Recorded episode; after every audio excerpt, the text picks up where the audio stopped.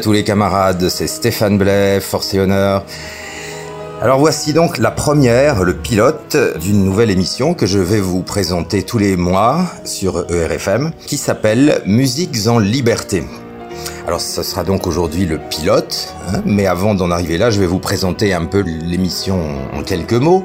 Ce sera évidemment une émission dans laquelle, ne vous en faites pas, il y aura pas trop trop de parlotte. Faut quand même que j'explique un peu les choses avant. Mais il y aura beaucoup de musique. Mais euh, le but c'est pas simplement de faire des programmations comme ça avec un petit peu de tout. J'essaie de trouver des liens qui permettent de faire réfléchir sur l'histoire de la musique. Et il y aura pas que du classique. Hein. Euh, il y aura du rock, il y aura de la pop, il y aura plein de choses puisque euh, chaque émission aura un thème bien précis. Hein. Par exemple, le thème d'aujourd'hui pour ce numéro 1, pour ce pilote, c'est aux sources classique du rock et de la musique de film. C'est-à-dire montrer ou donner des, exemples, euh, je pense, assez convaincants. Par exemple, dans les années 1830-1840, un Franz Liszt, donc ce grand compositeur euh, classique hongrois, euh, enfin qui a vécu beaucoup en Allemagne et en France, a écrit des choses qui sont vraiment du rock. C'est du Led Zeppelin encore plus moderne. Et tout ça, bon, bien évidemment, il y a beaucoup de gens qui ne le savent pas. Je vais, je vais vous montrer un peu tout ça. Et puis évidemment, par rapport à la musique de film, je vais vous donner un exemple clair, même de ce qu'on peut appeler euh, carrément du plagiat, ou en tout cas limite du plagiat. Pas sur des exemples très connus comme des chanteurs qui se sont servis de thèmes classiques, c'est pas ça. Mais sont des gens qui ont fait passer une œuvre sous une, un nom original, hein, comme si c'était eux véritablement qui étaient l'auteur de la musique en question, alors qu'en fait, il s'agit quasiment souvent d'un copier-coller. Enfin, je vais vous montrer ce genre de choses. Et on va commencer avec un, euh, exemple que je pense assez euh, frappant. Alors, je vais vous parler de Gustav Holst. C'est un compositeur anglais qui est né en 1874, qui est mort en 1934 à Londres, et il est l'auteur. Hein, je ne vais pas vous faire toute sa bio. Hein, ceux, ceux, que ça intéresse peuvent chercher euh, plus de détails, mais je veux pas faire trop de blablabla. Euh, simplement, il est principalement, même s'il a créé beaucoup d'autres choses, il est l'auteur de l'œuvre qui s'appelle Les planètes. Les planètes, euh, qu'il a écrit entre 1914 et 1917. Euh, c'est une œuvre en sept parties donc cette planète, hein, cette planète du système solaire, pour grand orchestre. Donc il y a Mars, Vénus, Mercure, Jupiter, Saturne, Uranus et Neptune. Et c'est une œuvre, euh, bien sûr les spécialistes de musique classique connaissent, mais je vais vous faire écouter deux extraits, deux planètes parmi ces sept planètes, euh, pour que vous vous fassiez une idée de la manière dont il a été plus tard récupéré par euh, des gens qui font de la, musique de film, en particulier John Williams, le mec qui a fait la musique de la guerre des étoiles. Enfin quand je dis qui a fait, justement... Euh, euh, qui a fait, voilà, vous allez juger par vous-même. Alors, on va tout de suite commencer avec la planète Mars de Gustav Holst dans l'interprétation de Sir George Solti avec le London Philharmonic. Écoutez-moi ça et dites-moi après ce que vous pensez de la guerre des étoiles.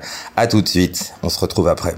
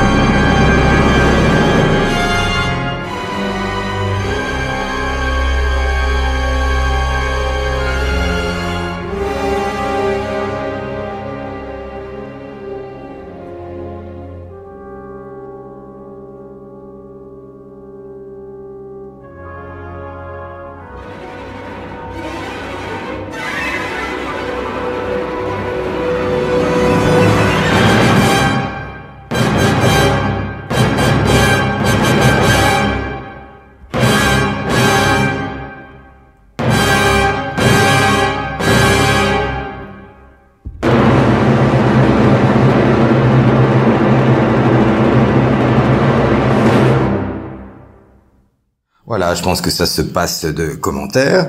Hein, vous venez d'entendre, comme je l'ai dit, euh, la planète Mars extraite des euh, planètes de Gustav Holst. Donc cette musique composée entre 1914 et 1917, donc pendant la Première Guerre mondiale, par Holst en Angleterre. Savez maintenant d'où vient euh, la musique de la guerre des étoiles de John Williams. Voilà, après cet extrait, je vais vous en faire entendre un autre, d'une autre atmosphère, mais qui a aussi un lien, vous le verrez, avec la guerre des étoiles. Ça n'est plus maintenant le thème de la guerre, c'en est un autre. On va écouter par le même interprète, c'est-à-dire euh, Sir George Solti avec l'orchestre euh, philharmonique de Londres, nous allons écouter la planète Jupiter.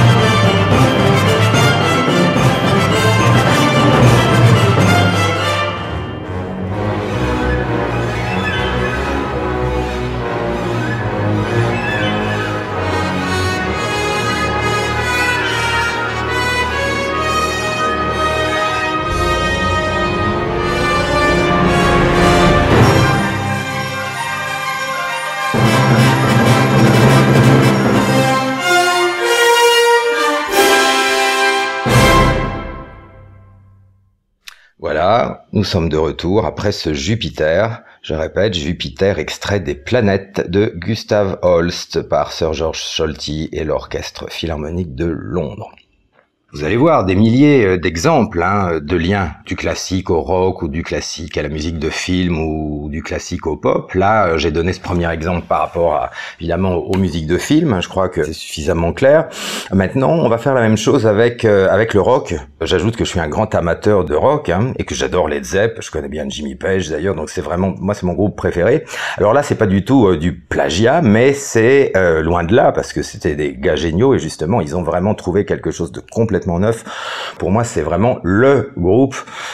qui a absolument tout changé et qui a vraiment créé quelque chose qui n'existait pas au sens harmonique, mélodique, etc. Mais vous allez voir qu'il y a une, une influence. Alors là, c'est une influence euh, très bien utilisée, très intelligemment euh, utilisée. C'est pas du tout du, du plagiat, mais vous allez voir qu'il y a une atmosphère, des harmonies, des accords et des, des, des choses vraiment communes, c'est le moins qu'on puisse dire, avec Franz Liszt, avec le, le compositeur qui est mon compositeur préféré, Franz Liszt, le compositeur hongrois, né en 1811, mort en 1886, qui a écrit Mephistopheles, qui a écrit la Totendance qu'on va justement entendre, qui a écrit les poèmes symphoniques, qui a écrit la sonate en si mineur, la Faust symphonie, les rhapsodies hongroises, et qui est le compositeur encore aujourd'hui euh, qui me fascine le plus. Alors, on, va faire ce, parallèle entre euh, Led Zepp et Franz Liszt, et euh, vous allez voir. Donc là, j'ai choisi, bon, vous le connaissez tous, et euh, ça nous fait plaisir, je pense à, peu près à tous de le réentendre. J'ai choisi Cachemire de Led Zepp, surtout pour l'introduction. Vous allez voir pourquoi après, quand je mettrai en parallèle la Totendance de Franz Liszt. Donc, on écoute Cachemire de Led Zeppelin dans la version studio, hein, remasterisée par Jimmy Page, qui gère d'une main de maître le catalogue, le catalogue de Led Zepp. À plus les camarades et bonne écoute. The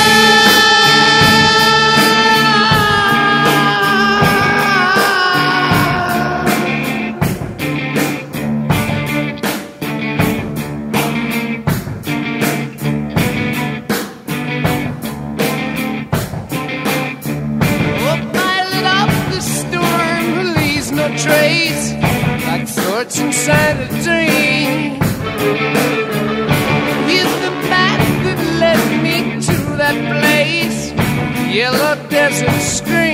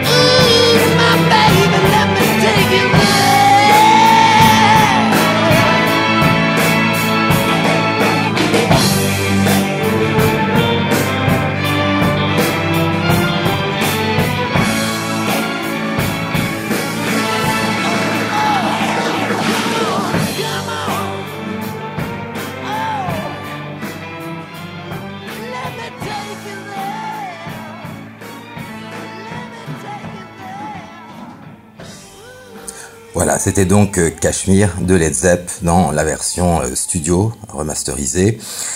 Ça fait toujours plaisir de les réentendre. En particulier, j'adore cette ouverture euh, qui est vraiment superbe. Alors voilà, maintenant on va on va faire le parallèle avec Franz Liszt. Je vous parlais tout à l'heure de cette œuvre qui s'appelle la Totendance, c'est-à-dire littéralement la danse des morts.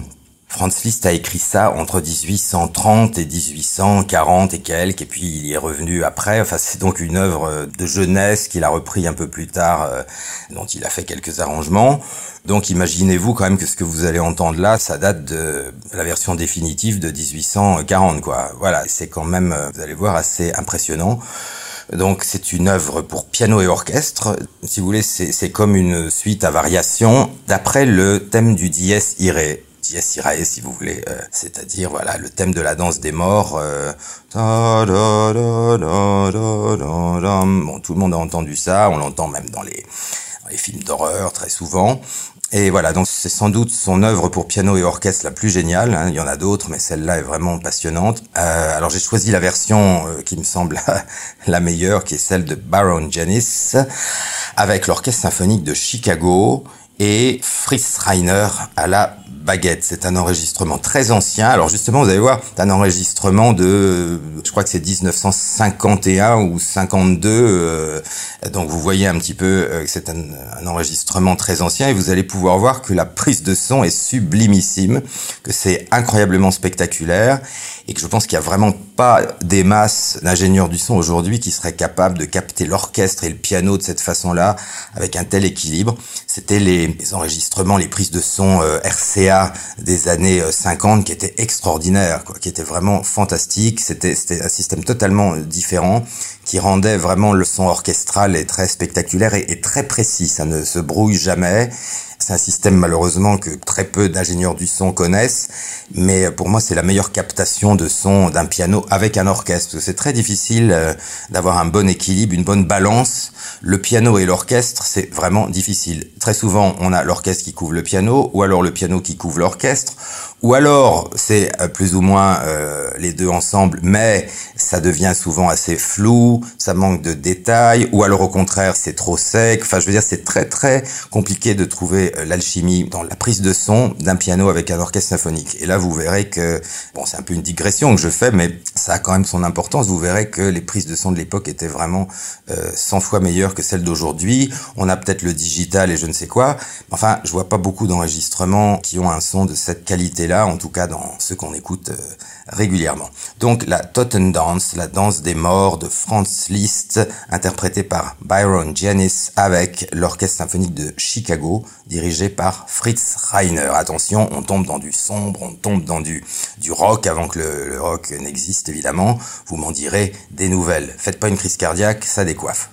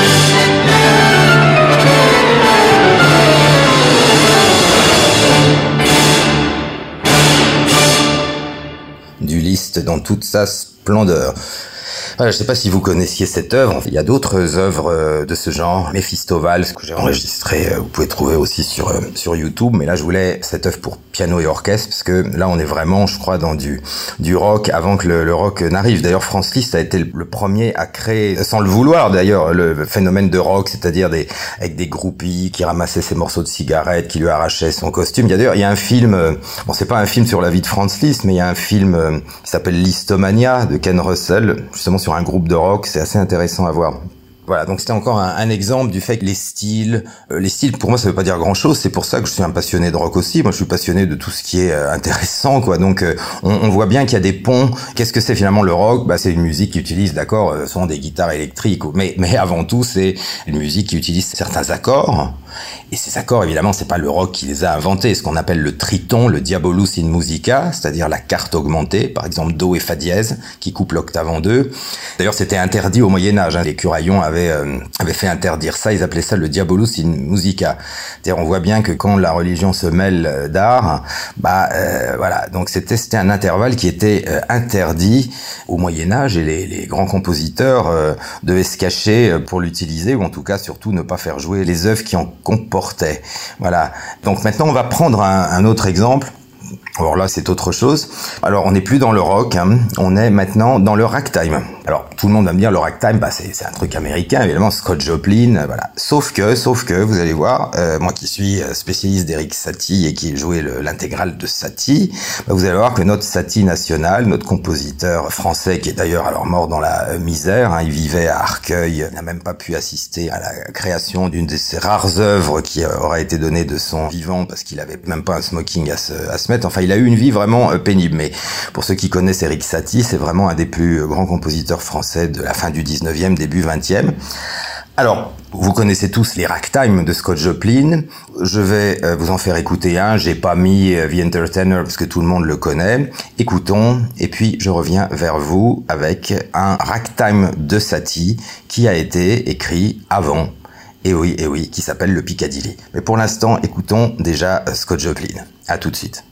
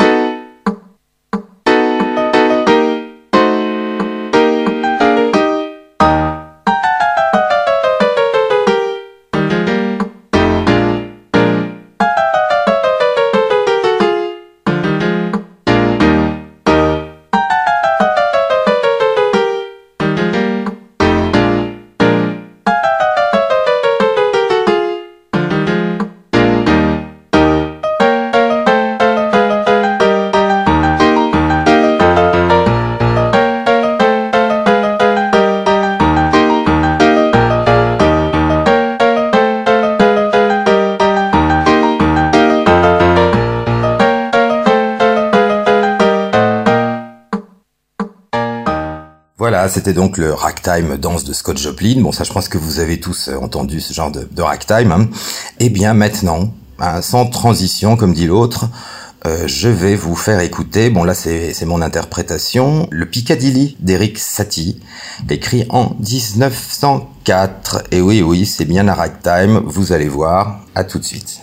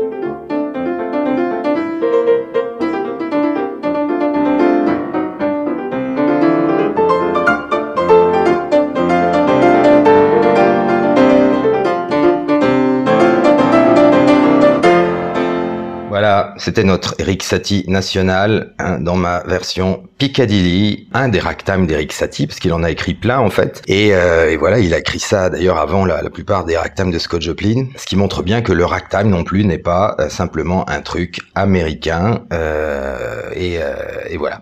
Voilà, voilà. C'est, moi j'aime bien, j'aime bien ce genre de truc parce que ça montre que le, le, dogmatisme en musique, ça vaut pas mieux que le dogmatisme ailleurs, parce que les choses sont beaucoup plus compliquées et beaucoup plus simples en même temps que ça. Il y a de la bonne et de la mauvaise musique et les idées, bah, se croisent et ensuite elles sont utilisées, euh, arrangées, récupérées, parfois plagiées, parfois génialement transformées. Enfin, ça dépend.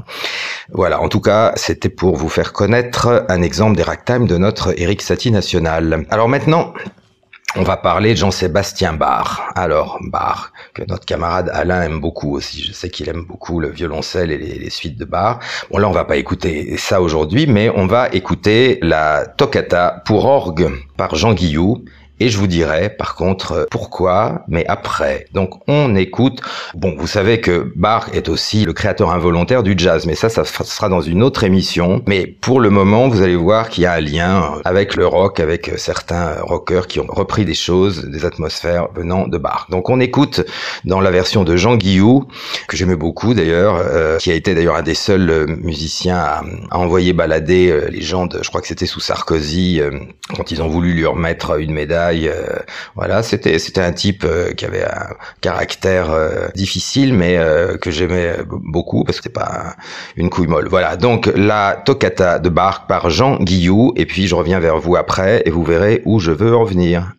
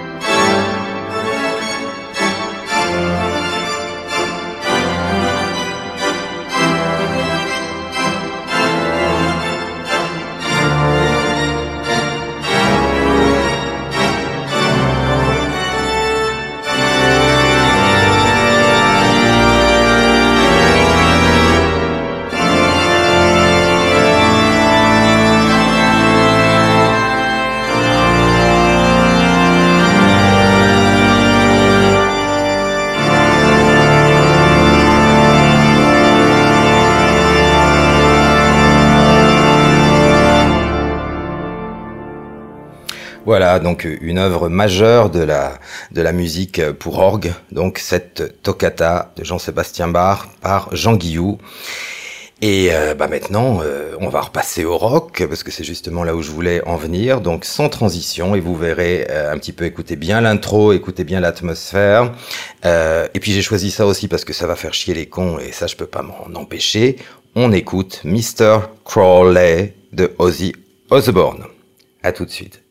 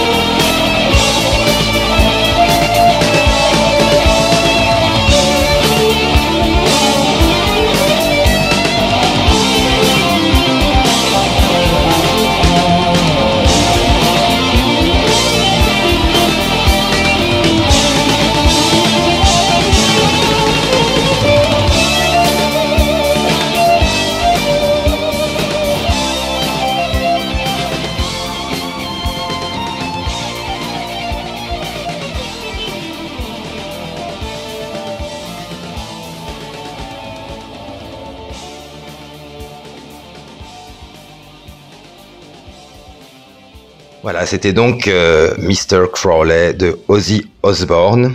J'aime beaucoup ce titre, hein, vous le connaissez euh, sans doute, mais je voulais le mettre euh, ici parce que vous avez entendu l'introduction qui reprend euh, le, le, motif de Bach. Le rock évidemment utilise beaucoup la guitare électrique, mais comme vous le savez aussi, les claviers en essayant souvent d'imiter les grandes orgues. Voilà, donc c'est aussi une atmosphère commune avec certains baroques, certains classiques. Et on, a vu le Liszt, l'ambiance de Liszt, on a vu, vu l'ambiance de Bach, et on retrouve certaines de ces ambiances, de ces atmosphères et des harmonies utilisées euh, dans le rock. Voilà. Alors, on va terminer ces exemples musicaux euh, par euh, par deux choses. Je voudrais euh, vous faire écouter, vous le connaissez évidemment tous, mais on va on va l'écouter quand même parce que c'est c'est sympa. Initials BB de Serge Gainsbourg, hein, c'était le truc qu'il avait écrit pour Brigitte Bardot hein, à l'époque, évidemment à l'époque, hein, pas maintenant, ça c'est sûr.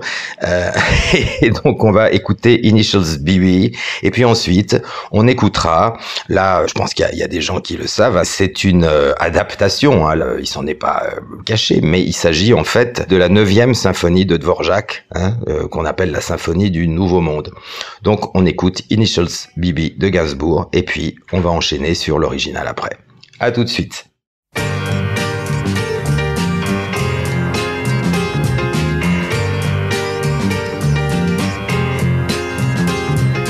Une nuit que j'étais à me morfondre dans quelques pubs anglais du cœur de Londres, parcourant l'amour monstre de Wells, me vint une vision dans l'eau de Self.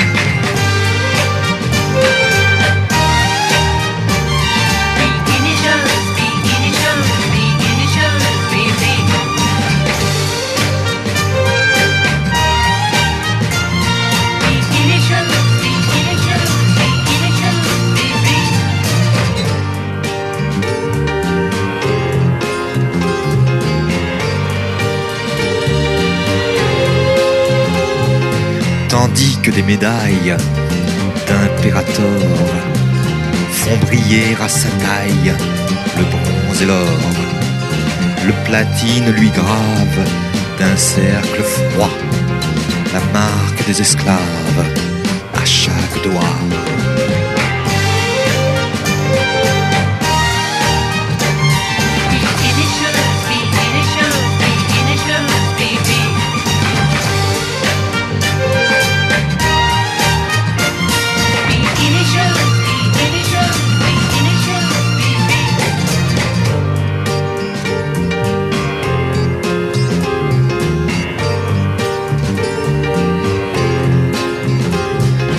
Jusque en haut des cuisses. Elle est beauté. Et c'est comme un calice à sa beauté. Elle ne porte rien d'autre qu'un peu d'essence de guerlin dans les cheveux.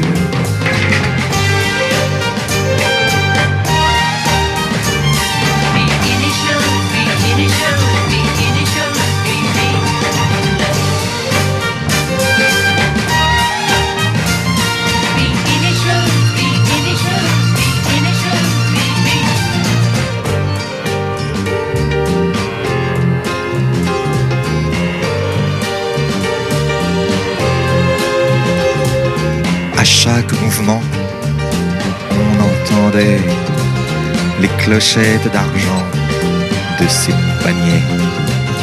Agitant ses grelots, elle avança et prononça ce mot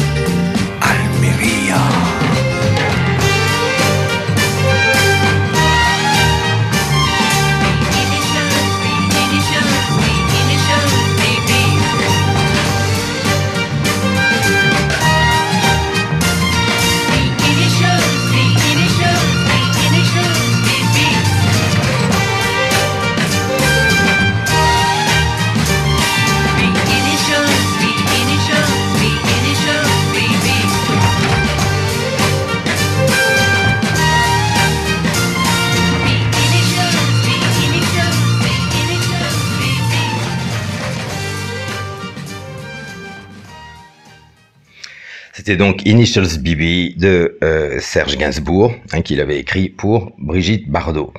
Et donc maintenant, on va écouter l'original, hein, c'est-à-dire sa, sa source, hein, c'est plus qu'une source, puisque d'ailleurs il n'a pas changé euh, une note hein, de, de, de l'original. Vous allez euh, écouter maintenant dans une version absolument euh, sublime, à mon avis la plus grande interprétation de cette symphonie du Nouveau Monde de Dvorak par Kirill Kondrashin avec l'orchestre philharmonique de Moscou, qui était du temps de, de, ce chef qui est mort en 1981, qui a été donc ce, entre les années 60 et les années 80 le top du top du top des orchestres au monde. Pour, pour moi, si, si vraiment il y avait un, un, chef du passé qui est mort euh, que je pouvais ressusciter pour euh, pour jouer un concerto avec lui, eh ben ça serait euh, ça serait lui. Hein. Malheureusement, je suis pas Jésus et je peux pas euh, ressusciter les gens, mais euh, c'est vraiment le chef avec qui j'ai toujours rêvé de, de jouer. C'est vraiment une perfection. On n'en parlait pas beaucoup évidemment à l'époque en Europe, ce qui explique que même beaucoup de mélomanes le connaissent pas parce que il y avait encore la guerre froide, tout ça, et même après la guerre froide, bon, euh, évidemment, les, spécialistes du classique le, le, connaissent, mais même dans le milieu classique, comme d'habitude, on a mis en, avant plutôt, euh, on va dire, des gens euh, moins talentueux, mais plus entourés. Et euh, Kondrashin a vraiment été le, le, plus génial, que ce soit dans les symphonies de Mahler, dans Tchaïkovski, dans tout, dans tout ce qu'il a fait, et l'orchestre symphonique de l'orchestre philharmonique de Moscou à cette époque-là, entre les années 60, euh, on peut même dire la fin des années 50 et euh, le début des années 80, c'était le plus fantastique orchestre au monde. Donc j'ai choisi cette version par Kondrashin de la 9e symphonie euh, de Dvorak, symphonie dite du Nouveau Monde, qui est donc ce sur quoi Gainsbourg s'est non seulement appuyé, mais il a tout simplement adapté. Vous verrez qu'il n'y a pas une note qui change, simplement c'est un petit peu plus long. On se retrouve après cet extrait. À tout de suite.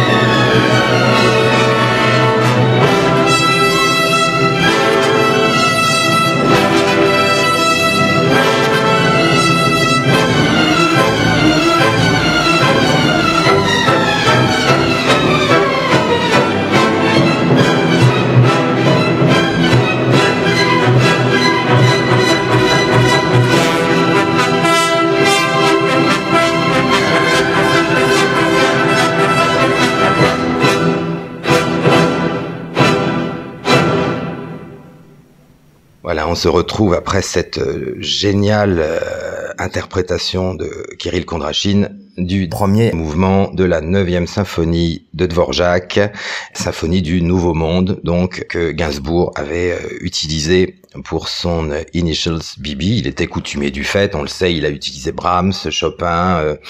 Alors, par contre, hein, je je suis pas du tout d'accord avec les gens qui parlent de plagiat parce que là, il se cache pas. Je veux dire, c'est un c'est un arrangement, voilà. Donc, il, est clair que il y a, y a, pas d'originalité dans le thème, mais il, il crée d'autres couleurs. Donc, je vois davantage euh, comme musicien, si vous voulez, ce que fait John Williams comme un plagiat, parce que je trouve ça assez...